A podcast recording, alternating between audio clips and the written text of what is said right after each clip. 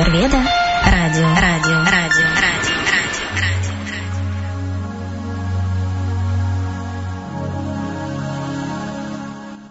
радио. Добрый день, уважаемые радиослушатели. Итак, мы дождались Сергей Владимирович Серебряков, специалист по древневедической медицине, аюрведе, астрологии и ведической хиромантии, прибыл к нам в студию. Пробки успешно миновались, и сегодня мы продолжаем наш семинар «Тайны психики человека». Тема сегодня – «Хорошо сделанное лучше, чем хорошо сказанное, и убеждения, которые вас ограничивают». Это у нас уже восьмой эфир. Сергей Владимирович, здравствуйте. Добрый вечер. Вечер добрый. Как вам Москва все-таки? Вечерняя. Нормально? Хорошая, Густонаселенная. Густонаселенная. Я тоже о, порой еду и думаю, боже мой, как много машин. Нельзя столько кредитов налево и направо раздавать малолетним э, товарищам для покупки машин. Ну, так или иначе, человеку хочется. Вот. Сегодня как раз мы будем изучать э, различные психические установки, э, якоря, блоки, которые мешают нам жить. И Э, в прошлый раз мы с вами затронули тему, которая называется... Как? Вылетело из головы, но что-то там мы зацеплялись как-то на чем-то. Наименьший путь сопротивления. Да, правильно, наименьший путь сопротивления. А, хочу немножко повторить суть этого явления, что наименьший путь сопротивления, если рассматривать с точки зрения законов э, материального мира, то это гуна невежества, а гуна невежества всегда сводится к инертности, то есть люди не хотят ничего делать. То есть они хотят сделать все, чтобы ничего не делать. То есть получить очень быстро и легко э, объекты для наслаждений. Таким образом, они ищут путь наименьшего сопротивления. И сейчас мы с вами будем продолжать э, эту тему, как работают законы кармы, как они влияют на нас, эти тонкие механизмы природы. А я напомню нашим радиослушателям, если у них есть вопрос, который ну, просто не дают им жить, Присылайте их, пожалуйста, по данной теме в чат по скайпу и на почтовый адрес ayurvedaradiosobaka.mail.ru. Чат в скайпе, конечно, удобнее будет, так что воспользуйтесь. Но сейчас мы продолжаем, Сергей Владимирович. Итак, путь наименьшего сопротивления приводит к тому, что человек получает неудачи. Он хочет получить, но получает сильное сопротивление. Э, все окружающие люди э, начинают тоже вести себя таким же образом. Они хотят много получить, при этом ничего не делая. И в результате вся экономика страны, и, можно сказать, всего мира, она, она приходит в упадок. И нужно понять механизм неудачи. Что такое неудача? Многие хотят удачу получить посредством магии или колдовства, кто-то хотят получить удачу какими-то там ритуалами, многие хатеев покупают на удаче. А брюшко труд каждый вечер или каждое утро. Хатей такой есть. Да, я Китайский знаю. такой. А знаете, в метро Мужчина еще... А в метро еще есть в Москве, не помню, как станция метро называется, а, Первомайская или Пролетарская, про площадь революции, правильно, вот мне подсказывают здесь. Там есть э, статуи военных собак и петушков, и вообще вот там любят просто народ потереть их на ну, удачу. Нос труд, да? Нос труд собаки, да, вот Да, вот нос труд. Такой. Зачем нос тереть собаки? Удачу хотят. В общем, так или иначе, тереть нос собаки – это тоже путь наименьшего сопротивления. То есть э, зачем напрягаться, учиться, приходишь э, к собаке, трешь ей нос, и удача валит тебе. То есть вот эти все заблуждения возникают тоже из гуна невежества. Но мы сегодня будем рассматривать, как, э, как все-таки можно добиться удачи. Удача и неудача все-таки это кармические факторы. А нельзя отвергать карму. Что такое карма? Это место, время и много других еще факторов учитывается при рождении человека. Например, человек родился э, в, пустыне. Понятно, что у него будет очень мало э, шансов на удачу. Или кто-то родился пингвином, допустим, на льдине. Тоже никаких шансов. То есть говорить о том, что я добился все своими усилиями, это не совсем корректно. Потому что человек получает возможности получить то, что он сейчас имеет. Например, вот жители Москвы, которые здесь живут, многие приехали, многие уехали, а многие коренные жители – а даже те, которые живут в Москве, не всегда добиваются хорошего положения. Тот, кто приехал из другого города, может за 2-3 года очень быстро подняться до самого высокого уровня. Так это или нет? Так. Так. Это означает, что ему по судьбе было положено это получить. А есть еще такие моменты, те, кто приезжают в Москву э, по своей, ну я не знаю, как это назвать, просто Пропадают у них кошельки, паспорта, Да, и правильно. они вынуждены просто просить милостыню. Или просто уехать отсюда. Да. Так вот, а, вопрос заключается не в том, что э, человек много уделяет усилий, и он обязан получить результат. Это неверно. Существуют еще кармические предпосылки. Но мы сегодня с вами рассмотрим фактор разума. Что такое разум? Это фактор. Если человек глуп, или у него не хватает соображения, как что сделать, то он не может добиться успеха. То есть фактор интеллекта. И, кстати, мы в прошлый раз с вами проходили хиромантию, мы с вами помните, кто вот наши слушатели, фактор разума, это где он смотрится, на каком пальце? М, Линия ума и линия э, с- э, сердца, разума. Она находит, под, идет через всю ладонь, наверх, самая верхняя линия. Которая буква Ж верхняя. Э, Да, верхняя самая линия. Если она сильная и хорошая, значит человек имеет, он имеет интеллект. Линия ума должна быть тоже ровная, хорошо очерченная. Она не должна быть кривая или с чем-то исполосована. Так или иначе, это фактор. Человек говорит, я все добился своим собственным трудом и своими мозгами. Значит, давайте посмотрим, что такое мои мозги. А если бы у тебя их не было? Кто-то же тебе их дал? Значит, не без помощи Всевышнего? Значит, не без помощи совершенно верно, высших сил. И человек родился в определенной семье, с определенным набором генофонда. Ген у него были определенные, или там ДНК строились. То есть есть определенные закономерности. Но мы сейчас не астрологией будем заниматься, а психологией. Так вот, а, наше сознание очень сильно спос- способствует нашему успеху или провалу. И мы рассмотрим с вами отношение к удачам и к неудачам, или психические установки. Давайте запишем первое правило. Пометьте себе, что человек, находящийся в гуне страсти, он всегда будет привязан к какому результату? К положительному. Вот даже сейчас мы что-то хотим сделать, например, какой-то проект. Вы Да. хотите вложить деньги, да, во Да. что-то? Вы о чем думаете? Вы когда вкладываете деньги, вы что думаете? Сейчас я их потеряю, мне их Нет. заберут. О том, что он э, Принесет мне прибыль, совершенно верно, да. Славу, богатство. Да, он же не думает, сейчас я вложу деньги, меня обманут, я останусь без всего. То есть на позитиве. Да, он на позитиве находится, потому что он, ну, любой нормальный человек хочет удачи. Но удача это, это богиня Лакшми, как говорят индусы. Она принадлежит Всевышнему, это его жена. Многие более наглые деградировавшие товарищи хватают ее за хвост.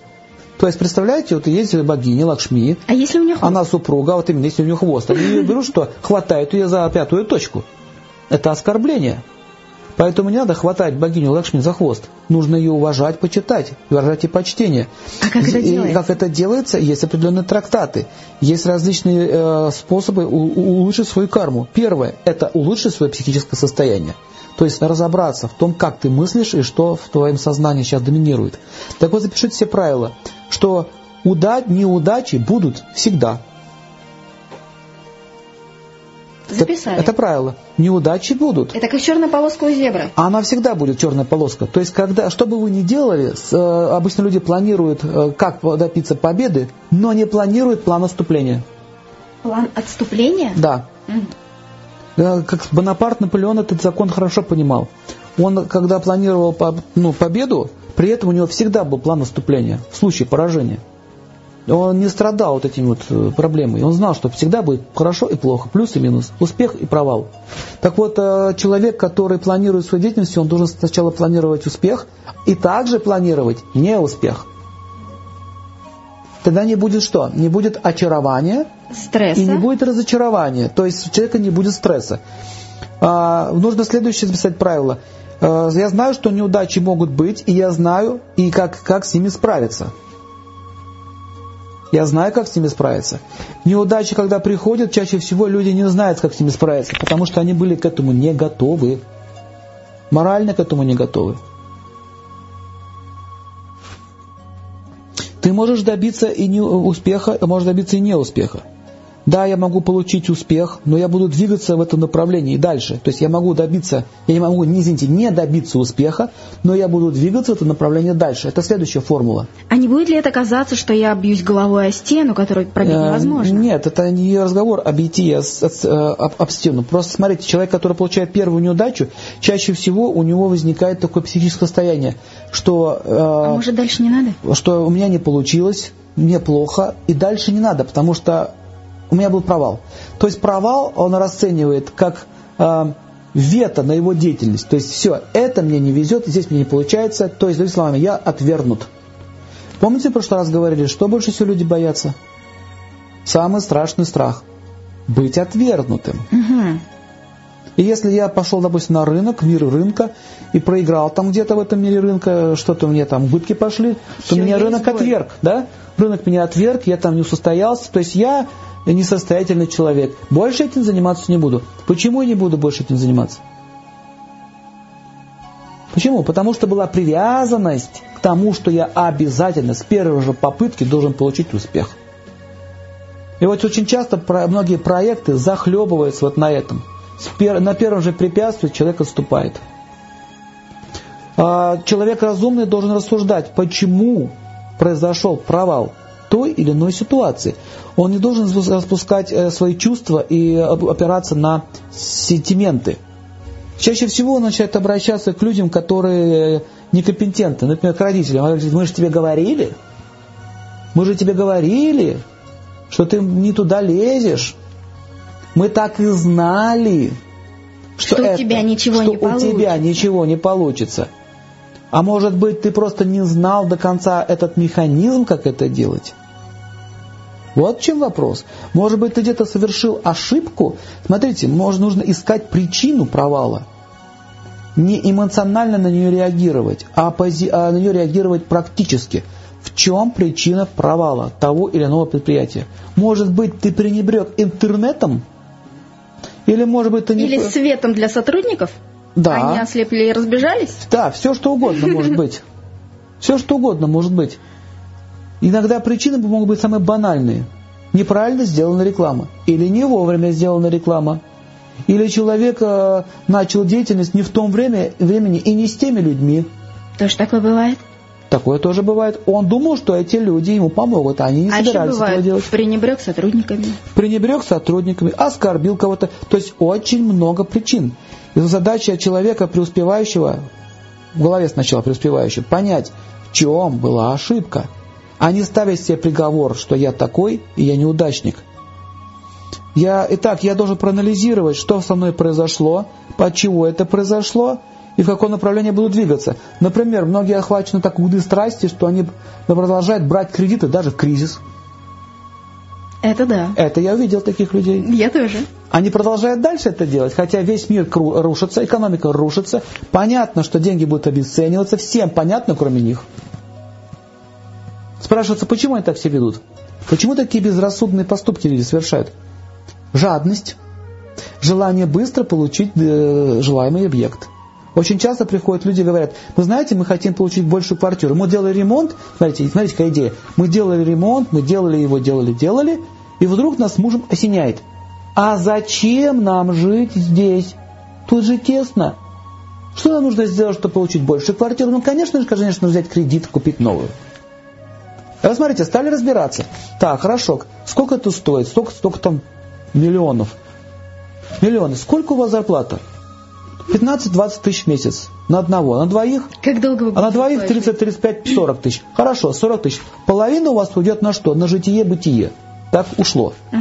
Остается сколько? 20. 15, там 20 тысяч. Сколько вы будете отдавать этот долг? И еще плюс инфляция и потеря стоимости денег. М? Всего остального, рынок, вообще падение рынка. Сколько будете давать? А мы об этом не думали. Дети будут расплачиваться. Мы об этом не думали. А почему об этом не думали? Потому что нам надоело жить в квартире. Смотрите, какая логика. Нам надоело жить в этой калитушке. Вывод. Если мне надоело жить в этой калитушке, то что я должен сделать? Пойти влезть э, в другую долги. проблему, в долги. Это наименьшее сопротивление. Правильно вы говорите. Наименьшее сопротивление. У меня проблемы, я их решаю как? Быстро. По линии быстро. Я быстро получаю, долго расплачиваюсь. Но вы не просто долго расплачиваетесь, вы никогда не расплатитесь. Это долгая яма? Это долговая яма. Долговая яма означает рабство. А что это нам делать? Ну жить-то нам хочется. А почему вам не подумать о развитии, допустим, какого-то бизнеса? Это невозможно нам негде жить. А при чем здесь бизнес и негде жить? Я знал многих очень крупных э, бизнесменов, которые достигли успеха, которые начинали с раскладушки в коридоре. С раскладушки в коридоре начинали. Они, у них не было такого вопроса, а где нам жить? На самом деле у них нет задачи работать, задача получить объект. Вот смотрите, люди, которые мыслят так, по линии сопротивления, они притягивают себе неудачу. И чаще всего, чаще всего у них даже забирают то, чего у них было. То, что было. Да, то, что было, забирают. Они хотели большего, получили меньшее. Вы видите, как это связано, мышление и с успехом. Следующее нужно, нужно понять, что временные неудачи не показатель моей ценности. И вот это, кстати, касается нашего современного образования. Вот это вот, это вот э, идея, что я неполноценный, вот эти все комплексы неполноценности у всех людей, что у мужчин, что у женщин, они развиваются с самого детства. Давайте рассмотрим, как происходит развитие ребенка. Ты хороший мальчик при условии, что у тебя в дневнике стоят пятерки. А еще меня смущало, ты получишь это тогда, когда сделаешь вот это. Ты получишь тогда, правильно говорит Наталья, когда сделаешь вот это. То есть ты всегда должен доказывать всем, что ты хороший мальчик или девочка. Они еще говорят, ты же хорошая девочка. Значит, надо это сделать. То есть это что такое? Это означает шантаж ребенка. Ты, ты имеешь право быть хорошей при условии, что ты будешь делать вот это. Угу. Вы видите здесь насилие? Да. Что дальше происходит? Ребенок, соответствующе, растет в такой среде, и когда его отправляют в детский сад, что начинает? Лучшую песенку! Нам сейчас поет лучшие из лучших, а все остальные худшие, кто не умеет петь эту песенку. Дальше в детском саду так воспитывается. Потом его отправляют в школу. Что в школе говорят? Хорош тот, кто отличник. На каком основании делается заявление, что этот человек удачник или неудачник? Наличие Только потому наличие пятерок, наличие понимания предмета. Если ты не понимаешь предмет, значит ты никто. А здесь заблуждение, однако. Этот мальчик, этот мальчик двоечник, ты с ним не дружи. Мальчик-двоечник начинает бить мальчика-пятерошника. Почему он начинает его бить? Зависть. Ну, как бы даже не зависть, а как бы нужно же справедливость торжествовать, зато я драться умею хорошо. А, ну да. Зато а почему, спортсмен. почему очкариков бьют? Вопрос. Умники. А почему они их бьют-то? А потому что они гордые. За гордость. За гордость получают. Ты можешь быть умненьким и в очках ходить, но не гордись. Но ты же пятерошник. Что делают учителя? Смотрите, берите с них пример. Они вышли его в коридоре, побили. На самом деле учителя вынуждают э, этих бедных мальчиков в очках быть битыми. Они сами говорят, идите побейте вот этого. Видите пятерочник, бейте его. Потому что он лучший, а вы худшие. Ну, это в кавычках подтекст, читайте между строк. Подтекстом означает идите побить. То есть, значит, она дает санкцию. Санкцию детей, э, бития других детей. Так расклад делается, понимаете? Расклад. А потом же этот же, этот же воспит... этот педагог наказывает этих людей. Сначала он сам спровоцировал ситуацию. Наказывает Потом двоечников. опять наказывает этих двоечников. Говорит, ты, ты, ты, ты обидел этого хорошего мальчика. Опять хорошего. А ты негодяй. А ты опять негодяй. Хорошо, я тебе кнопку под зад поставлю. Учительница. Учительница. Я же негодяй. Вы же хотите во мне видеть этого негодяя? Вы его увидите. Вот он какой негодяй. Ну да, запрограммирован. Программа идет. То есть, э, на самом деле, педагоги должны с детства учить психологию. Они должны быть психологами, каждый педагог по умолчанию. А не просто преподавать предмет. Дальше что происходит? Вот этот мальчик или девочка, они вырастают. Естественно, что когда в этом институте они должны быть тоже лучшие. Везде должны быть лучшие. И когда они вырастают, становятся уже взрослыми, то что возникает? Как они ведут себя? Психологический стресс происходит. У них, у них, у них, у них, да, взлом. То есть они боятся Совершить ошибку. Боя, правильно сказали, они боятся совершить ошибку. Потому что если совершу ошибку, это означает я кто? Худший. Про потому, что, подумают... потому что в школе вас уже оценки делали, вас оценивали так. Если ты совершишь ошибку, то ты не имеешь это права, вот тебе два за это. А за двойка означает, тебе еще бьют родители ремнем по попе школу... Э, Компьютер не дают? Это не дают, то не, не дают. То есть ты не имеешь права на ошибку. Вот в чем идея. И когда человек вырастает, он не имеет права на ошибку. У него нет понятия ценностей. Так мало того, он себе не позволяет совершать ошибки и другим. Да, это он становится тираном по умолчанию. Он становится тираном по умолчанию. Вы не имеете права на ошибки. Потому что мне не разрешали на ошибки, и вам я не разрешу. Мужчина становится тираном, он тиранит чаще всего свою семью. Женщины чаще всего тиранят свою собственную любовь и отношение к окружающему миру. Они считают, что мы не имеем права на любовь.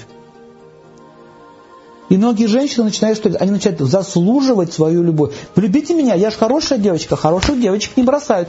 А меня же бросали. Уже, меня уже оценивали. Или я бросала, да? какая же я хорошая. Я, я, же, я же плохая девочка, ну нужно что сделать? Доказать этому юноше, что я хорошая. И она начинает что делать? Ему служить. Не, не любить, а ему служить. А когда начинает ему служить, как раба, он перестает ее уважать. Опа. А когда он перестает ее уважать, начинает ее просто уже игнорировать открытым текстом. Гуляя с другими женщинами, она говорит, вот тебе ничего не нравится, что ли, терпи. Угу. И она не понимает, почему так с ней обращаются. В голову ей этой мысли не приходит. Почему? Вот один муж ее оставил, она к другому идет. Что начинает делать? Хороших женщин же не, не оставляют. Ну, поговорка меня же, меня же не оценили, да? Меня же не оценили. Вот еще один мужчина, я буду еще сильнее ему служить. Буду ему уже руки Может, этот целовать. Поймет. Может, этот поймет, оценит, как я его люблю. И как я за, за, должна выслужить, вылезать в его любовь. Mm. Понимаете, тонкая такая штука, я вам сейчас объясняю. Эти, э, эти женщины, они э, хотят заработать тебе любовь, заслужить ее, но ведут себя неправильно и получают, что в ответ агрессию. И не могут понять, я же так хорошо служу, а меня не, меня не любят. Что ж такое-то? Вывод какой она делает? Раз меня вот так не любят, дважды я служила им, дважды меня отвергли. Ща я буду стервой. Да, правильно. Вот теперь я буду стервой. Я не просто буду стервой, я их всех доить буду по полной программе. Гнобить. Я буду стану бизнес-леди. Я добьюсь вам и докажу. Вы у меня будете валяться в ногах, я вас куплю. И как итог? Несчастье. Стресс. Не просто стресс, а уже несчастье. Совсем несчастье. Просто несчастье. Я думала, стресс это уже несчастье. Это полдела. Потом доходит до, до половых извращений со временем. Уха. До этого доходит. Но ну, с мужчинами уже неинтересно, понимаете? Они плохие, каки. Фу. Они не заценили. Они не оценили. Они не понимают. То есть, то есть, э, понимаете, я таким простым языком объясняю сложные вещи. Но психология – это наука серьезная, она изучает все отклонения души от нормы. Так вот, э, нужно понять следующее, что время неудачи – это не показатель моей ценности. Например, у меня был неудачный брак. Почему он неудачный? Давайте разберемся. Вы знаете, я заметил такую интересную вещь, что многие люди, особенно женщины, они сначала что-то хотят, потом они забывают, чего они хотят, приходит результат, потом они удивляются, почему это пришло. Например, кто-то из них говорит, мне нужно срочно стать мамой. Потому что если я не стану мамой, значит я, то я неполноценная, да? Я как-то отстала от общества, нужно стать мамой. Срочно. Стала мамой. Стала мамой. Быстро. Дальше что? А вот что-то муж как-то так вот и не клеится с ним. Что-то как-то он мне и не нужен, муж-то. Не притерлись. Не притерлись, как говорят в народе. А что не притерлись-то? Поторопились. А не было желания мужа иметь. Нужно было срочно выполнить норму. Да, норма, норма готова. Готова сдавать? Готова. Раз, два, три родила. Так же положено? Иначе я не буду иметь ценности. Современная цивилизация, она очень жестокая на самом деле. Дальше, ну вот все, не получилось с мужем, не получилось, ну а уже карма-то завязалась. Ладно, начинается развод, опять то же самое. Надо теперь что, побогаче найти. Богаче ищет, деньги получила, опять любви нет. На самом деле любить-то они не хотят. Все хотят быть ценность иметь какую-то. Как в своих собственных глазах, так и ценность наличных хотят иметь. Следующее нужно понять, что время неудачи, я вам еще повторяю, это не показатель моей ценности. Время на неудачу нужно рассматривать в чем лежит причина моих неудач, хотя бы в личной жизни. Может быть, ты желала не того. Нужно просканировать свои, свои мысли, что ты хотела в тот момент времени, когда ты делала решение выходить замуж. Это также и касается мужчин. О чем ты думал, когда ты хотел жениться на этой женщине? Каковы были твои мотивы? Очень часто мне рассказывают, что многие женщины говорят, мне было его жалко. То есть из-за жалости. То есть твой мотив вступления в брак была жалость. А многие мужчины говорили, она была сексуальна. И не более того. Кто-то хотел утвердиться. То есть э, любовь, любовь. Вообще, что такое психология? Это, это изучение, как человек отклонился от любви. Вот и все. Все хотят любви, но почему-то они ее обходят стороной. И возникает масса психических проблем. Вот чем занимается психология. Как ты далеко ушел от любви как ты крутишься возле нее и не хочешь ее иметь. Итак, нужно оценивать трезвую ситуацию, что произошло, от чего произошло и как решить эту проблему. Не, э, чаще всего люди на сентиментах считают, что моя жизнь испорчена, она загублена. Я совершил непростительную ошибку. Слышали такие слова? Непростительная. Угу. То есть это значит, я даже не собираюсь прощать самой себе. Или самому себе. Угу. У меня дети, у меня то, у меня все, и я должен это терпеть. Что такое терпеть? Терпеть это не решить проблему, а ее терпеть. Вот представьте, что вы на кактус сели. Терпите. Вы сидите на кактусе и думаете, что же мне делать-то? Кактус-то больно колет. Терпеть. Терпеть. Или не терпеть. Или не терпеть. Вот в чем вопрос. И он очень важный. Слезть с кактуса или не слезть? Нужно принять решение. Нужно принять решение. Но они говорят, нет, у меня есть очень много других побочных моментов. Это мой кактус. Я Это мой кактус, я должен на нем сидеть, совершенно верно. Вы правильно сказали, что такое немножко в юморе пошло. Ну так, чтобы поразбавленнее было. Это мой кактус, и я буду на нем сидеть. В этом идея. И когда они приходят к астрологам или еще кому-то и говорят, вы знаете, вот у меня кактус больно впился в зад. Что же делать-то? Он говорит, о, это серьезная проблема. Это рах. Э, это раху в скорпионе. О, мало того, что у меня кактус в попе, так у меня еще там и скорпион завелся. Что делать-то? Сергей Владимирович. Что, говорит, делать-то? А говорит, что делать? О, терпеть. У вас идет транзит такой. А сколько он этот транзит будет идти? Падение, там еще что-нибудь. Он еще, и, он еще и падает вам на голову. И сколько он будет падать вам на голову? 20 лет. И что мне 20 терпеть? Конечно, у вас нет никаких шансов. Слышите такие слова? Да. Никаких шансов вот этого слова. Почему у вас нет никаких шансов? Потому что вы решили А потому терпеть. что кактус впился глубоко-глубоко, а вы решили терпеть. А вы решили терпеть. А вы решили терпеть. И поэтому астрологи так вам и говорят, да. Потому что они не знают, чем сказать -то. На самом деле. А что вам сказать? А как вам помочь? Нужно поднять человека со стула и вытащить кактус. Это больно. Это больно. Но нужно. А если я буду больно говорить, денег не дадут. Вы знаете, в чем проблема-то? У астрологов и в чем проблема и у психологов, и у тех, кто к ним приходит. Те не хотят слезть с кактуса, а те не хотят потерять клиента. Классная сделка. Так вот, вы должны понять, что психология – это наука, которая помогает вытаскивать кактусы из нашей души. Итак, временные неудачи, они идут из-за каких-то ошибок, которые вы совершили. Вам нужно просто понять, где вы ее совершили, когда вы ее совершили, и исправить ее. А не терпеть. Это мы вернулись к тому, с чего начали. Да. Вот. Следующий момент. Люди отвергнут меня. Вот эта установка такая психическая есть. Люди меня отвергнут. Сейчас они узнают, кто я такой. Сейчас еще это очень часто при разводах это возникает жена там или муж, они говорят, ну вот ты уходишь в другое или к другому, вот скоро она узнает, кто ты такой. Она узнает скоро, кто ты такой. А кто я такой? А кто такой я? Вот такой ты, ужасный. Это критика. Это уже критика пошла. То есть, смотрите, оказывается, в человеке есть только плохое, и вот это очень хорошо можно увидеть, когда люди так обвиняют друг друга. Все узнают, кто ты такой. Но человек сам начинает в это верить что я вот такой, плохой. Поэтому что я начинаю делать? Прятаться от людей. Но, Иван Иванович, не хотите получить работу, э, должность хорошую на работе? О, он думает, Иван Иванович, нет. Они же узнают потом, кто я такой. Ну, и чтобы они не узнали, кто я такой, мне нужно что сделать? Конечно же, конечно же, отказаться от этой должности. Если я такая некрасивая, страшная, то я, конечно же, не буду пользоваться косметикой. Потому что они же все увидят мое страшное лицо, мои страшные губы. Еще покрашены красным цветом. Какой кошмар. А если я одену красивую одежду, они тоже увидят меня и узнают, о, какая она. Некрасивая. Некрасивая. В кавычках. А логика-то в чем? Она одела красивое платье и считается некрасивой. Видите, что уже логики нет? Нету. Но это установка в ее голове. Потому что когда-то ей кто-то это сказал. Ну а есть же обратная установка, если я считаю Обратная себя... установка это уже другой вопрос, это уже терапия называется. Ага. Мы сейчас изучаем, как возникает деградация сознания. Мужчины чаще всего у них другие проблемы. У женщины по красоте их бьет, да, по их внешности, а мужчин почему бьет? По уверенности в себе. Угу. Как возникает неуверенность в себе?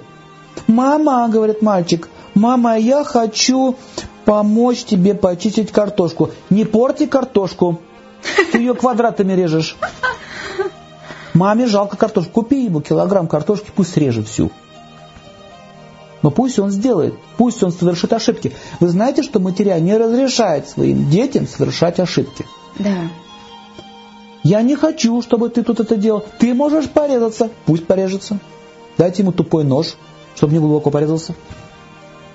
Пусть узнает, что а когда такое. порежется, вы окажете ему первую помощь, тем самым докажете, ну, даже, не даже не просто окажете, а еще, еще ему расскажете, как оказывается, себе первую помощь. Выдадите ему эти бинт, йод.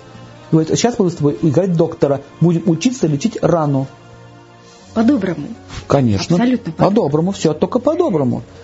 Дальше что происходит? Мама говорит, мама, а можно я поеду с мальчиком туда? Нет, там опасно. Извините, а вообще парень предназначен для чего? Чтобы для вас опасности? в будущем защищать от опасностей. Там опасность, ты туда не ходи. С забора слезь, на качелях не качайся, по лужам не ходи и не измеряй их. Ну так девочки вырастают из таких мальчиков. Совершенно верно. Совершенно верно. То, то есть воспитание ребенка имеет значение. То есть, э, э, другими словами, ты станешь неудачником. Ты это не можешь, и ты это не можешь, и ты по лужам ходить не можешь, ты вообще ничего не можешь. И не надо туда смотреть. И не надо туда смотреть. И думать об этом тоже. Правильно, и думать об этом тоже. Все. Вырос и что? Неудачник. Вырос парень, да, его, все, пришло время ему жениться. И что он начинает делать? Она ему говорит, дорогой, а как мы будем жить? А мамы спрошу. У мамы спрошу. У какой мамы? У моей. Дорогой, я вообще-то за тебя замуж вышла, а не за, не за твою маму. Ну, это надо тоже маму спросить. По твое мнение. Видели таких семей? Такие семьи видели? Нет, мне не попадались. Вот мне попадались часто. Я не жил в такой семье, но мне попадались такие люди. Угу. Я буду жить с мамой. Мама мне все расскажет. Мама мне все покажет. Мама мне даже покажет, как детей рожать. А я тебе расскажу, как это делается. Все мама будет делать. А ты будешь придаточным, так сказать, придатком к моей, к моей жизни. Вот есть мама и я. Моей маме. Вот есть мама, есть, у мамы есть я. А еще у мамы будешь ты. Вот что я предлагаю тебе, дорогой мой. А ты можешь машину починить? Нет. А ты можешь вот полочку побить? Нет. А это ты можешь сделать? Нет. А работать-то ты можешь? Нет. Я ничего не могу. А почему я ничего не могу? Потому что я ничего не знаю и не умею. Потому что я боюсь, потому что я буду неудачником, потому что я ничего не умею. Вы понимаете, почему они за маму держатся? Эти ребята. У них страх лежит. Он ни к чему, он, у него нет понятия ответственности. Он, он, его, его это понятие ответственности отшибли еще в детстве.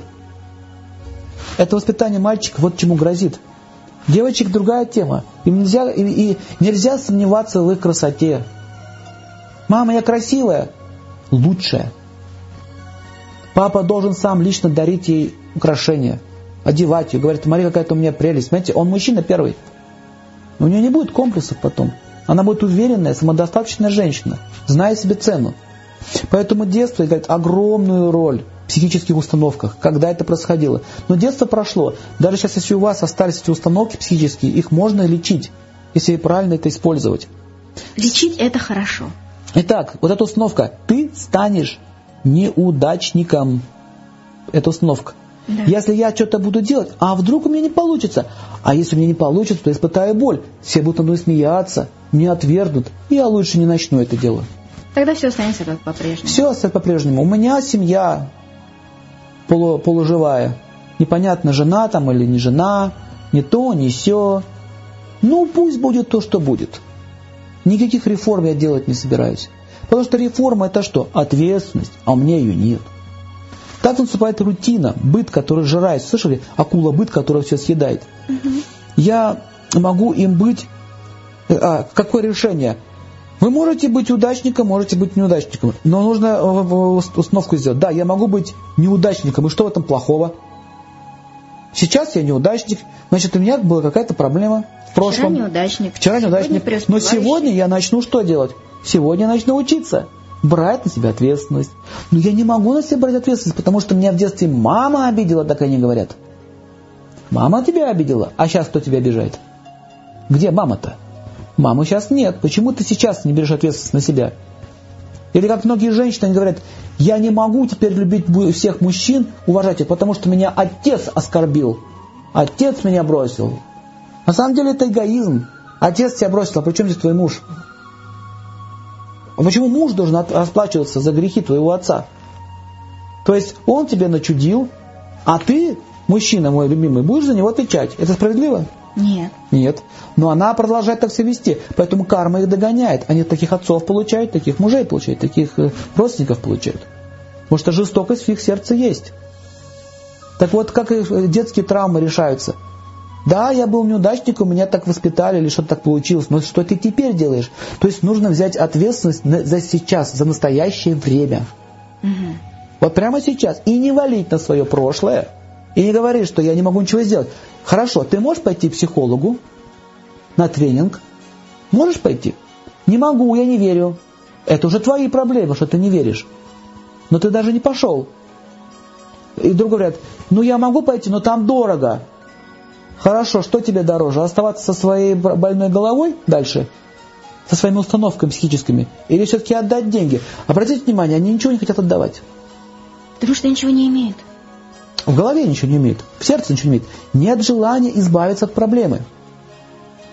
Но в магазин они ходят и отдают деньги, не задумываясь.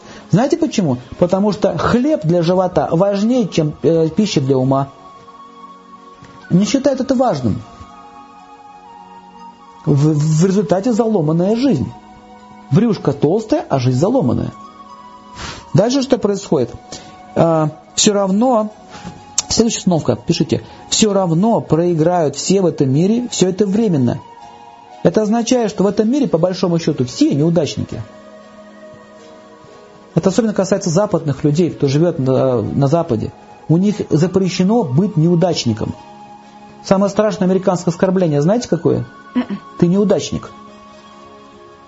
Это самое страшное оскорбление. А у нас нормально еще. Как дела? Плохо. У меня тоже. Пойдем выпьем. На Западе, я сука знаю, эти вещи не прокатывают. Если ты где-то пожаловался, просомневался, с тобой могут разорвать все отношения. Ты неудачник. Это как проклятие, как клеймо висит. Поэтому всегда улыбка на тебя лице. Окей. Весь гипсе переломный. Окей.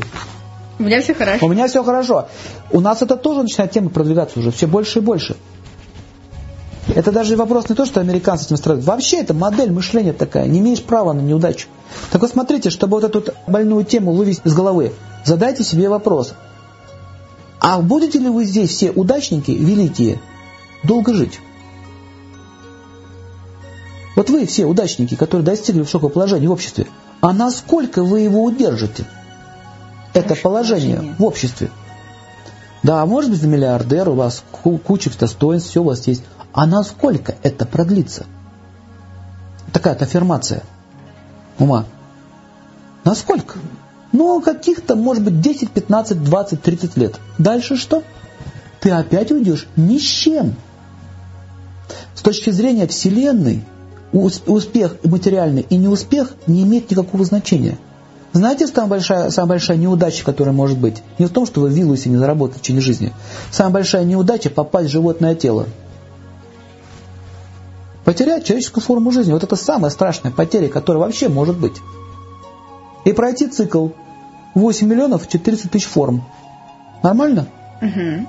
Ну, нет, в смысле. Угу. Не дай бог кому так. А если понаблюдаете за животным миром, Ух. там жрут друг друга. Живьем. Угу. Это далеко не добрый мир. Поэтому вот это считается в ведах описано, что это самая большая неудача, которая может быть. Все остальные неудачи это просто иллюзия. Временная черная полоса. Временная полоса. И то даже она не черная, она черная в твоей голове. У меня просто нет тех денег, которых я хочу. От меня ушла, у меня нет денег, от меня ушла жена. А была ли она вам верна? Вообще хоть когда-нибудь? Почему она была с вами, когда у вас были деньги? И почему она исчезла, когда пропали у вас деньги? Была ли верность? Вот эти события, черные полоски, на самом деле показывают, какой иллюзии вы находитесь. Вот что они делают. Поэтому с точки зрения духовности нет понятия черного, белого. Все уроки. Все радуга. Все радуга. Когда ты имел пост, как Борис Николаевич Ельцин, кто-нибудь вспоминает о нем? Вы о нем вспоминаете? Mm-mm. Каждый день, да, вспоминаете Mm-mm. о нем? Иногда в газетах увидишь, о, знакомое лицо, где-то я его видел. Где он? Где-то там. Правил страной. Никто о нем уже не помнит. То есть поймите одну вещь, что э, материальное положение, оно всегда аморфно, иллюзорно. И вот из-за этого материального положения вы ставите себе такие психические установки. Я неудачник типа. Я ничего не добился. Мужские, кстати, проблемы. Мне уже 40 лет, и я ничего а не добился. А у меня нет машины. А у меня нет даже машины. Ну хорошо, у тебя есть деньги на такси? Это-то есть? Есть. Ну есть на такси. Какие проблемы? На маршрутке быстрее. Но на маршрутке еще быстрее. Но почему у него, у него такая проблема в голове? Потому что у него есть идея ложного престижа. Как это так? У меня нет машины. Вот у него есть, а у меня нет. Угу. Я опять неудачник. Вот эти, вот, эти вот, вот эти установки психические, они дают страдания человеку. И я знал одну женщину, которая плакала в подушку от зависти. Знаете, плакала и рвала ее зубами. И это не шутки, а я, я видел эту картину, это ужасная женщина. Берет, рвет подушку. Подушки так. были не в вашем кабинете? Нет. Хорошо. Почему я столько лет работала в институте, и у меня этого нет? А есть люди, которые рвут себе волосы. Вот такой вот, вот такой вот сильная, сильная жажда вот этой вот успеха, удачи. И люди не понимают, что на самом деле можно быть счастливым прямо здесь и сейчас. И я ни в коем случае не говорю, что вам не нужна машина, не нужны вам деньги. Но они не должны быть ценностью вашей жизни. Это средство к жизни, а не цель. Следующий момент. Задайте себе вопрос, а действительно ли, ли я заслуживаю этого? Вот этот вопрос никто себе не задает. Но здесь очень сложно разобраться. Заслуживаю. А реклама, Наташа, что обычно говорит? Ты достоин. Ну да. Ты лучше. Я достойна поездки в Турцию сейчас реклама. А почему ты достоин поездку в Турцию? Я работал весь год. Ты работала весь год, ты достоин поездки ну, в Турцию. Так, в рекламе. А почему они давят на достоинство? Потому что есть такая идея. Я должен быть преуспевающим. А настоящий преуспевающий джентльмен, конечно же, конечно должен же, себе позволить, позволить побывать именно в Турции, оставить там все свои деньги, которые ты заработал за год. На самом деле, что они вас, вам предлагают? Разводят. Оставить вам ваши деньги у них в Турции. Взамен на впечатление. Взамен не, даже не на впечатление, а взамен на ваше эго. Я аж достоин этого. Ты еще, дорогая, что, ты еще ни разу не была в Турции? Фи. Фи. И вот, чтобы до, этим девочкам утереть нос, я съезжу пять раз в Турцию. И я скажу фи, фи, фи, фи, фи. Пять раз? Пять раз фи, фи, минус, и минус там сколько там, пять тысяч долларов. Вместо того, чтобы просто хотя бы купить ту вещь, которую тебе надо. Вы понимаете, что такое амбиция? Они, а, вот эти вот амбиции, амбиции, они просто грабят человека. Буквально это слово. И на этом многие зарабатывают. И очень неплохо зарабатывают. У тебя еще нет Apple? Apple этот, компьютер. О, как ты отстал. У меня компьютер, это работает хорошо. Чем мне Apple? Ну, ты уже не солипот? Солипот. Поэтому тебе надо срочно приобретать Apple. Это удар положен на Это удар очень сильный положен Практически все, весь рынок держится на ложном эго. Я купил это платье в фирменном бутике. А чем это платье в фирменном бутике отличается от платья в нефирменном бутике? Ну, в нефирменном таких нет. Та же ткань. Абсолютно та же ткань. Берут, например, занавеску, тюль, шьют из него трусики из тюли угу. и продается 300 долларов. Почему покупают? Потому что наклейка есть. Какая наклейка? От Буратино. Или от Чиполлино. От итальянского Чиполлино. Это особая эта марка. Трусики только там шьют. Из тюли. Из тюли. На Дерибасовской где-нибудь. Но наклеили Чиполлино. И они дают такие деньги за тюль. А что, они что-то из золота сделаны или из чего? Вы понимаете, на чем основано? Но я же была в фирменном магазине. И я достойна носить трусики от Чиполлино за 300 долларов? Сергей Владимирович. Я просто недавно видел, как нижнее белье выбирали.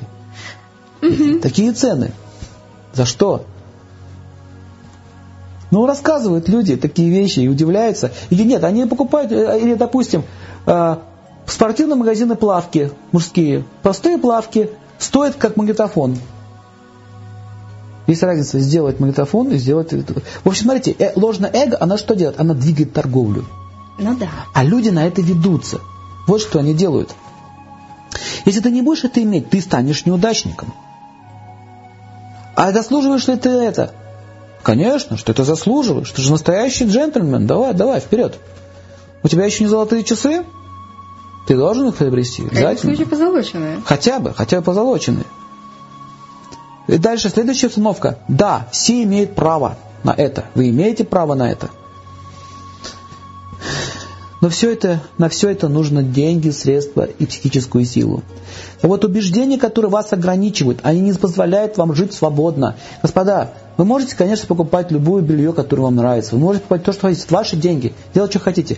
Но если это становится убеждениями вашими. Жизненными. Жизненными, кредо, да. Это вот это уже проблема. Угу. Вот это уже проблема. Значит, что сейчас нужно все снять хорошую одежду и ходить там в балахонах. Я не это имею в виду. Но есть люди, которые именно так и мыслят. Они живут ради этого.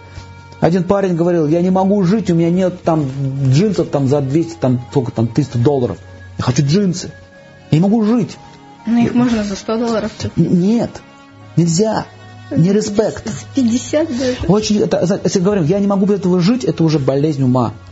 Так вот, давайте дальше запишем убеждения все-таки, которые вас ограничивают. Продолжим тему. Я бедный и не могу быть богатым.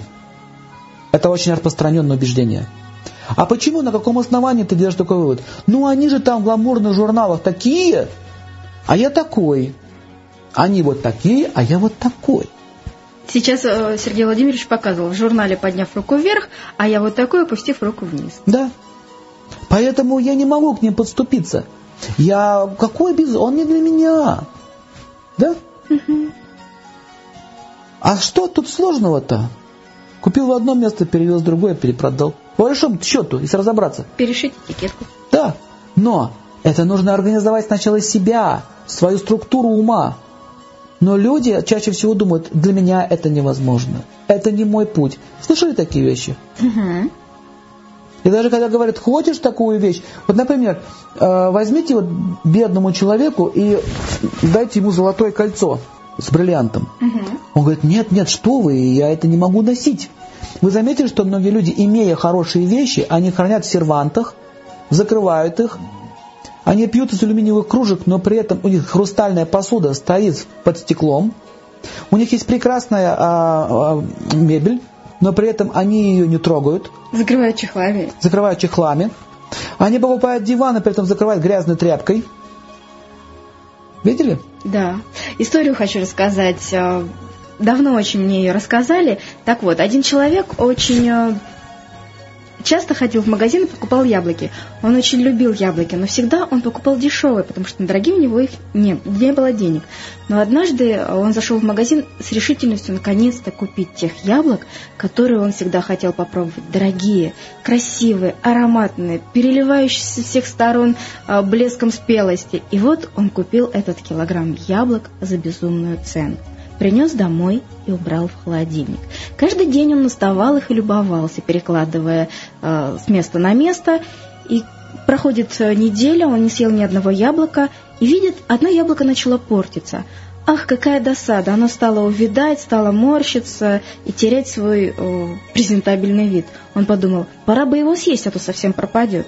И так произошло с каждым из яблок. То есть он съел их а одно за другим в сморщенном состоянии. То есть да. психология такая. Да, я про то и говорю. Я видел таких людей. И они с рынка или где-то с оптового рынка покупают продукты. Кажется, что много и много сэкономили. Но это еще не просто все гниют. То есть э, люди, э, бедность, господа, находится не в вашем кармане, не в вашем кошельке. Бедность находится в вашем сердце, в вашем сознании. Это вот тут, в голове бедность. Я, вот, например, еще так, э, сколько случаев видел. В частности, человек покупает платье какое-нибудь или костюм, и он вешает себе э, в шкафчик и говорит, на выход. На какой выход? Но у него лежит на выход. Да ботинки он тоже одевает на выход. Но выход состоится, может, раз, а то и два в год. Дай бог не в конце жизни. Или вынос. Может, на вынос. Костюм на вынос. Так вот, господа, я бедный и не могу быть богатым. Это, это, это утверждение, это психическая установка. А знаете, почему такая установка есть? С детства? Благочестия мало. А. Мало благочестия. Ему планета Сатурн не разрешает так мыслить по-другому, что ты имеешь на это право. Он говорит, нет, ты будешь сидеть в этом. Кактусе, на этом кактусе. На кактусе будешь на этом сидеть. Так вот, а, выход из бедности начинается с чего? С благотворительности. Первое, благотворительность сначала к самой себе. Как это рассмотреть? Сначала к самому себе. Прекратить есть гнилые яблоки. Это первое. Вы купите одно яблоко, но, но хорошее, хорошее, чем килограмм полугнилых. Съешьте одно. Вы купите один платок, но этот из шелка, чем 10 из, этой, из этих... Непонятно чего. Непонятно из ничего. Вы купите одну обувь, но хорошую. То есть это называется благотворительность по отношению к самому себе. Вы таким образом получаете уважение к самому себе. У вас появляется вкус к самому себе. Вторая стадия – это уважение к окружающим людям, благотворительность к окружающим людям. Сначала с близким, детям, там, друзьям, близким помощь. Потом переходите дальше, дальше, дальше. То есть сознание, оно по мере вашего расширения будет э, давать вам возможность заниматься этой, этой деятельностью. Следующее утверждение, которое очень часто люди говорят, это «я не умен». Я не умен, я не понимаю. Я не такой умный. Я наблюдаю очень внимательно за пожилыми людьми, как они обращаются с мобильными телефонами. И сколько ты им не объясняешь, они не могут понять, на какую кнопку надо нажимать. А знаете почему? Почему? Они не хотят. Они не хотят быть ум умным, не хотят пользоваться своим умом. Почему так? Они зависают в своем прошлом. Когда-то был телефон с, с этой с катушкой. Берут книжку, открываешь, набираешь телефон, все понятно, а тут думать надо. И вот э, объясняешь, объясняешь, объясняешь, объясняешь, и вдруг он говорит, хватит мне пудрить мозги. Что это за фраза такая? Все, что ты чем занимался сейчас? Объясняй мне. Ты занимался чем? Достал пудру и пудришь мне мозги. Поэтому так и говорит. Есть затмевал мозги? Да, ты мне затмевал. То есть ты, я не хочу это знать, а ты мне навязываешь это. Угу. Не надо мне этого. Поэтому эти люди не могут освоить современную технологию. Они зависли в своем прошлом. Когда-то в молодости там что-то у них было. Мне тогда-то подарили там чего-то, это у меня ценно. Это тоже ценность. Это вы не трожьте. Вы не трожьте мои идеалы. Мой ум закостенел, затвердел. Я не хочу идти вместе с эпохой, я не хочу развиваться. Да, я не хочу расширяться. Это же напрягаться надо, а напрягаться не хочу. Кстати, здесь тоже участвует линия наименьшее сопротивление. Угу. Зачем? Я буду стоять в очереди, За как? получать этот э, кактус в виде этой там пенсии, давиться буду, да? Ну, карточку банковскую я не освою. А что тут сложного? Надо же просто пять минут послушать внимательно, на бумажке записать, карту написать. Но он не хочет. Я в этом убедился на собственном опыте. Дальше. А, Но есть продвинутые. Я не умен. Есть, про, я говорю, что все такие же. Я не говорю про всех. Я говорю, что а, тенденция такая присутствует. Есть, да. а, я не умен, например. Я не могу это изучить. Я когда, помню, английский язык стал учить, мне сказали, да, ты никогда этого не выучишь. Кто-то вам может это сказать, ты это не выучишь, но вы себе этого не должны говорить. Ой, музыке научиться, это невозможно. Почему? А почему? Ты что, мартышка, что ли? Обезьяна? У тебя что, головы нет? Были такие у вас случаи, когда вам говорили, а это ты не сможешь? Были. Вот никогда не говорите, что это я не смогу. Человек может все, при условии, что он хочет. Мне не выбраться из болота, следующее утверждение. А вы пробовали? А у меня рутина, я не могу с выбраться, он придумывает различные оправдания, а, а, разрисовывает различные философские доктрины, как мне не выбраться из этого болота. Но представьте, человек сидит в болоте, тонет.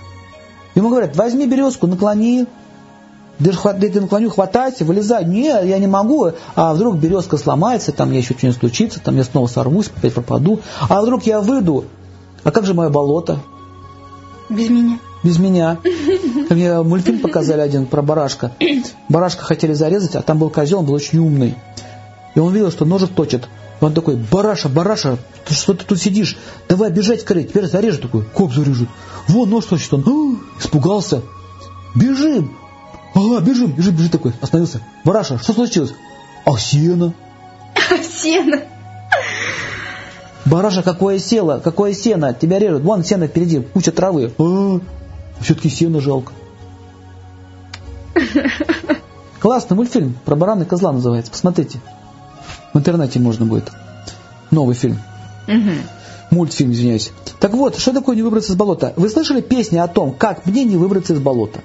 Они не говорят о том, они не, не, не разрабатывают планов, как из него выбраться. Они говорят о том, как мне из него не выбраться как мне тяжело, как я устала, как мне плохо, какая я несчастная, и т.д., и т.п. Но она не говорит, она вопросов не задает. Скажите мне, как мне выйти? Вот так. Это невозможно.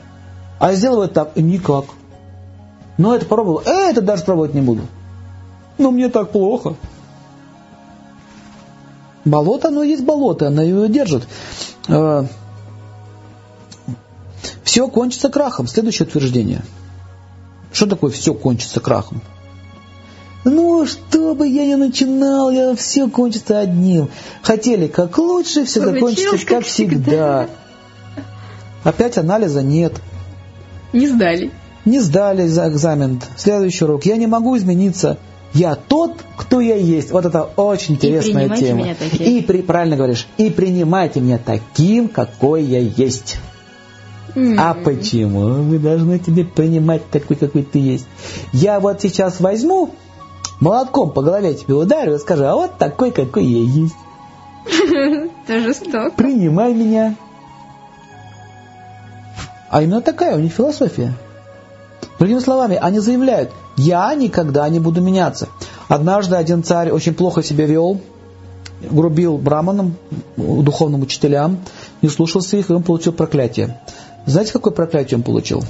Э, гуру сказал ему, я дам тебе одно из самых проклятий, которые только существуют во Вселенной, самое страшное. Он говорит, какое? Никогда больше не меняйся. Ужас. Ужас. Представляете? Раньше это было проклятием. Не меняйся. Люди сами себя проклинают. Они говорят, я есть такой, как я есть, и ничего я в своей жизни менять не буду. Сам себя проклял. Задумайтесь об этом и не проклинайте себя таким образом. А, у меня плохое происхождение, вот следующая тема, любимая песня. У меня плохое происхождение, мне вот тяжело, мне вот то, все. Он начинает таким образом оправдывать свою лень, что у меня плохое происхождение. У Ломоносова тоже было плохое происхождение. И тем не менее он пошел пешком, терпел все э, тяготы и лишения и добился. У него было желание. Он не заморачивался своим происхождением. Никак. Вот эта следующая фраза, она очень любимая у всех. Сейчас вы будете смеяться, наверное, узнаете. Я этого никогда раньше не делал. А, конечно, это никогда раньше, никто никогда раньше это не делал. Но когда-то надо начинать. Я не могу это делать, я раньше этим не занимался. А как, а как ты мог этим заниматься, тебе первый раз предлагают? Вы же когда-то первый раз пошли. Вы же когда-то начали, я могу сказать, ты, э, ты же когда-то сделал первый шаг в своей жизни. Ты же не умел ходить. Угу. Это означает, что я, я говорю, не надо меня э, парить, я все равно не буду ничего делать. Я раньше никогда этим не занимался. Это значит, оставьте меня в покое, я не собираюсь выполнять эти обязанности. Если на работе ваш э, друг или соратник, ну, сотрудник вам говорит, что я раньше этим не занимался, это означает, что он говорит, оставьте меня в покое, я не хочу это делать. Возьми, займись в первый раз. Следующий страх, который постоянно э, доминирует в головах у людей, э, как только я добьюсь успеха, что-нибудь произойдет плохое. Медитация на плохое. То есть люди негативно мыслят постоянно, боятся, что уже случится. Поэтому лучше не набиваться. А, вот эти все основные такие вот ключевые моменты, Э, которые как якоря висят в нашем сознании, не дают нам развиваться. Таким образом, что происходит? качество жизни человека падает. Конечно, он не умрет, он будет дальше жить с таким сознанием, но как он будет жить? Он будет существовать и жаловаться на свою судьбу. Как щепка по волнам. Как щепка по Куда волнам. закинет?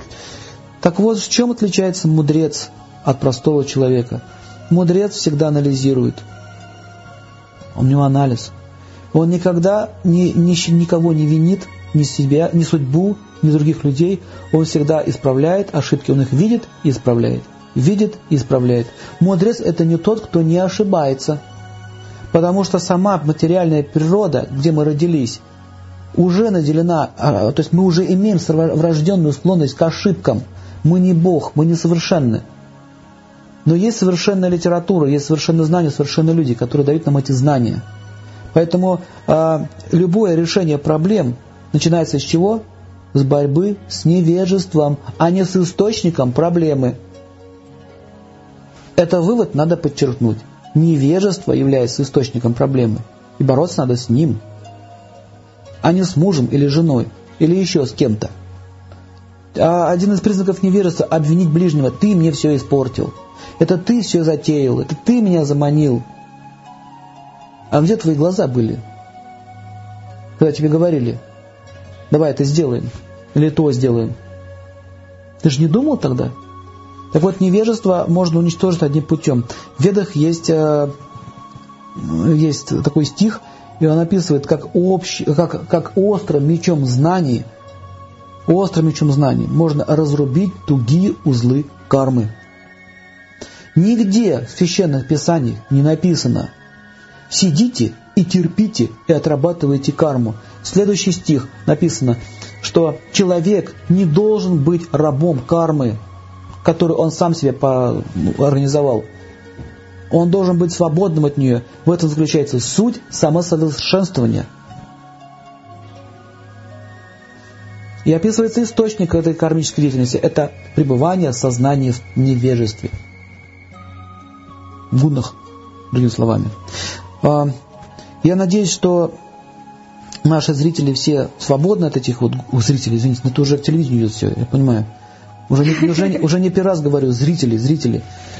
А, наши слушатели имеют все сильный разум, поэтому они слушают наше радио.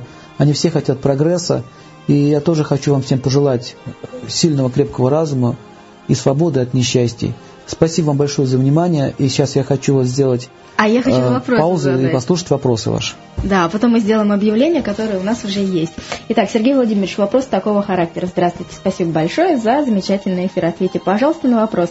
Какие дни недели наиболее благоприятны для благотворительности? Разум включился?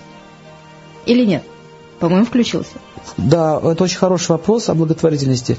Благотворительность бывает в трех гунах. В невежестве, в страсти и в благости. В невежестве означает подавать деньги алкоголикам и людям, которых трачивают на чувственное наслаждение. И тунеядцам. Э, второе. Э, в страсти означает дать что-то с целью получить большее. Это благотворительность страсти. Благотворительность в сатвагуне означает тратить свои средства на образование – это благотворительность по отношению к самому себе, в первую очередь. Потому что, когда вы образованным будете человеком, вы можете гораздо больше помочь, чем просто дав кому-то денег. А какие дни недели лучше всего использовать? А есть нету как бы общего правила, нет общего правила. Это вы можете делать тогда, когда вы хотите. Благотворительность, она ничем не ограничивается. Благотворительность очень сильно дает человеку вкус э, сатвагуни, вкус э, чистой жизни. Вот что она дает. Поэтому она прописывается во всех религиях мира. Угу. Вот здесь еще э, один вопрос про благотворительность. Я зачитаю, дабы более полная картина у вас э, в ответе была. Э, Сергей Владимирович, подскажите, пожалуйста, следующее. Подробнее о благотворительности к другим людям, без бездомным или нищим, если нет достаточно средств, денег, например, или еды с собой, есть ли правила благотворительности? Ну вот, в принципе, вы о чем сейчас вот и Ну, я сейчас сказал только что о том, что да. есть три гуны, и нужно понимать, в какой гуне вы это делаете. Раздача еды это, это все правильно, раздача денег это тоже хорошо. Но если вы даете людям просто материальные какие-то средства, и при этом их жизнь не меняется, они не получают просвещения, то это благотворительность гуни страсти. А, как сказано в, в, в Бхагаватам, что самая наивысшая степень благотворительности – это участвовать в просвещении людей. Потому что просветительская деятельность, она дает людям знания, с помощью которых они избавляются от своего несчастного положения. Вот таков ответ э, в Священных Писаниях. Следующий вопрос. Его к нам прислала очаровательная Надежда из города Иваново. Она пишет, здравствуйте, как быть женщине в современном обществе? Мой муж хочет, чтобы я не работала, а все окружающие и родственники говорят, что работать надо, у женщины должны быть свои деньги, надо быть самостоятельной, в жизни все может случиться. Нельзя сваливать зарабатывание денег только на мужа. Как быть? Ну вот это вот типично кальюжное представление, э, нашу эпоху представление о семейной жизни. Угу. Сама, вот эта, сама вот эта идея, что женщина должна зарабатывать и обеспечивать себе жизнь, означает, что, а, что она не должна доверять своему мужу. То есть тогда замуж-то зачем? Тогда нет смысла замуж выходить. А, на самом деле в ведах описано, что женщина может работать, помогая своему мужу и своей семье, но это не является ее обязанностью. То есть нельзя ей запрещать не работать, и нельзя ее заставлять работать. Это выбор этого человека. Но в обязанности женщины это не входит. Иначе, иначе будет семья страдать изнутри. А что касается родителей, их тоже можно понять, потому что мужчины очень часто оставляют свои семьи. Женщины сейчас в нашу эпоху не защищены. Поэтому, с одной стороны, они правы, с одной стороны. Поэтому вы можете, конечно, как-то себя обезопасить, но не в ущерб э, в отношениях с мужем. То есть лучше, лучше, лучшая безопасность – это правильно жить со своим мужем и защитить свою семью. Это самая лучшая безопасность. Это продиктовано тем, что люди получили негативный опыт. Действительно, очень много брошенных женщин, одиноких, которые остаются ни с чем. Они там по много-много лет служили своим мужьям, и в конце концов они просто остаются ни с чем. Поэтому если нельзя вот сказать, обвинять, и, и родителей обвинять тоже нельзя, они правы. Но с точки зрения Божьих законов, правота стоит на другом, что женщина должна быть беззащитной мужчины. Mm. Это сложный вопрос на самом деле. Нельзя вот так вот однозначно дать правила. У каждого человека сейчас вот свои какие-то есть нюансы. Лучше всего, конечно, это женщину обеспечивать, чтобы у нее были запасы. Даже если они, не дай бог, конечно, что в вашей семье это произошло, но они разведутся, она не должна быть брошена, одинока или лишена средств существования. Об этом должна позаботиться муж. Даже если он не захочет с ней жить. Все равно это его обязанность. Но это сложно, это вещь уже не из нашей эпохи понимания, это другая культура. Следующий, Следующий вопрос. вопрос да. а, добрый день, спасибо за лекции. Скажите, пожалуйста, как избавиться от жадности, из чего начать изучение вед?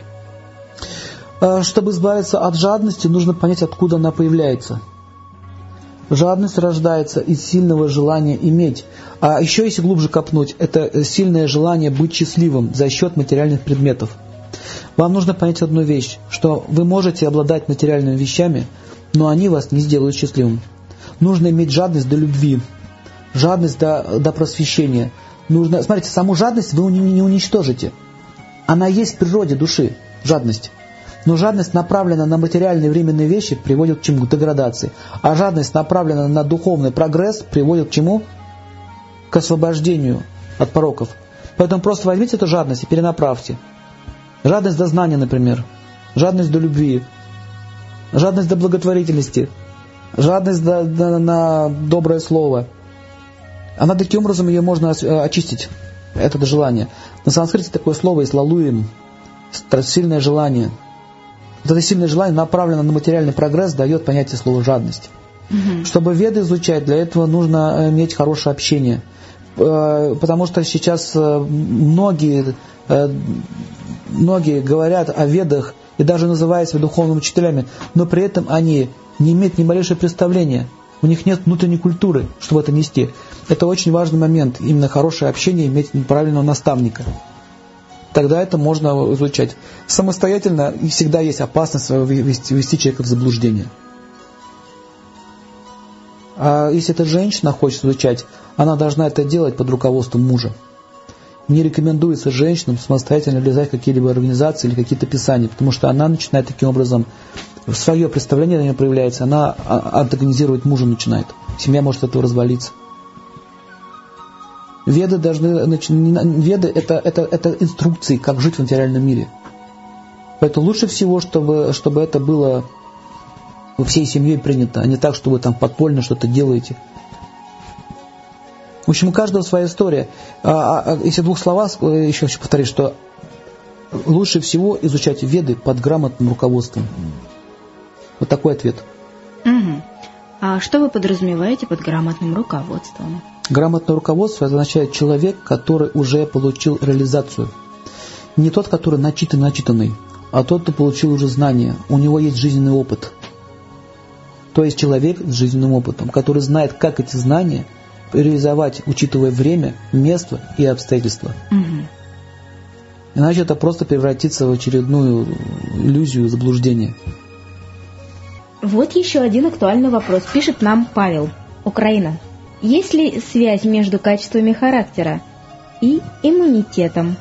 Ведь сейчас группа людей боятся как как ничего другого. Ведь сейчас группа людей боятся как ничего другого, как заранее... Гриппа, наверное.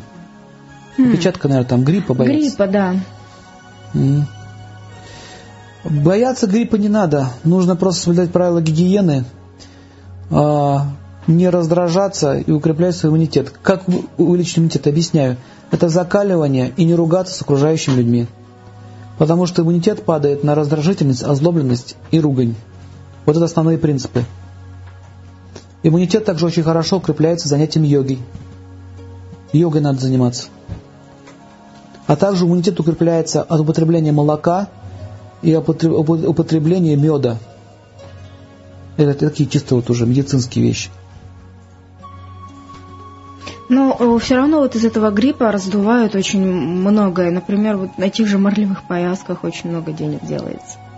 Ну так а для этого и раздувается. Угу.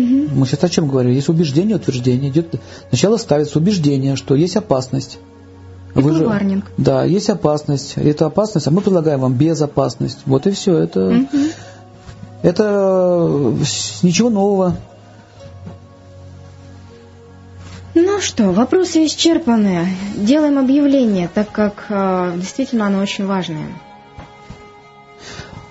А, значит, у нас э, продолжается набор желающих поехать в Индию с 22 декабря по 11 января. Э, Дели, Вриндаун, Агра, Джейпур, Мумбай, Гуа. Там у нас будет программа интересное общение, также будем посещать интересные места. Если кому это интересно, вам нужно будет зайти на наш сайт purana108.ru и там почитать объявление более подробно. более подробно, либо написать нам письмо. А, мы в ноябре месяце уже отправляемся, и вот еще второй будет у нас вот в декабре, в частности 22 декабря. Угу. Поэтому после объявления делаю, что если еще есть желающие, которые хотели бы присоединиться к нашей программе, все подробности вы можете узнать вот по нашему адресу. Можно, Пурана 108. Да, Пурана 108, либо позвонить да. на, по телефону, вам расскажут, что это за программа и что она вам даст. Спасибо сайте, большое за внимание. Да, на сайте я хочу еще напомнить радиослушателям о том, что на сайте в разделе «Лектора» либо «Наши лектора» есть более а, подробная информация, точнее та информация, о которой сейчас говорил Сергей Владимирович Сербряков. Там есть сайт «Урана 108» и там есть телефон, по которому вы можете позвонить. Так что не теряйтесь, не стесняйтесь, э, развивайте свой разум и будьте счастливы. А я могу сказать только одно. Сергей Владимирович, спасибо, что были с нами. До скорой встречи. Спасибо вам, Наталья. Спасибо э, всем, кто меня слушал. Надеюсь еще с вами встретиться. До новых встреч. До свидания. Уважаемые радиослушатели, вы стали свидетелем очаровательного эфира. На кактусе посидели? Хватит, давайте будем вставать. Пора, пора уже вставать со своих кактусов. Ну а далее прекрасная музыка на волнах Арвида Радио. Оставайтесь с нами.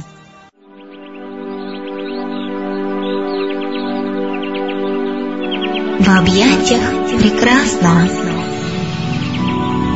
Аюрведа Радио.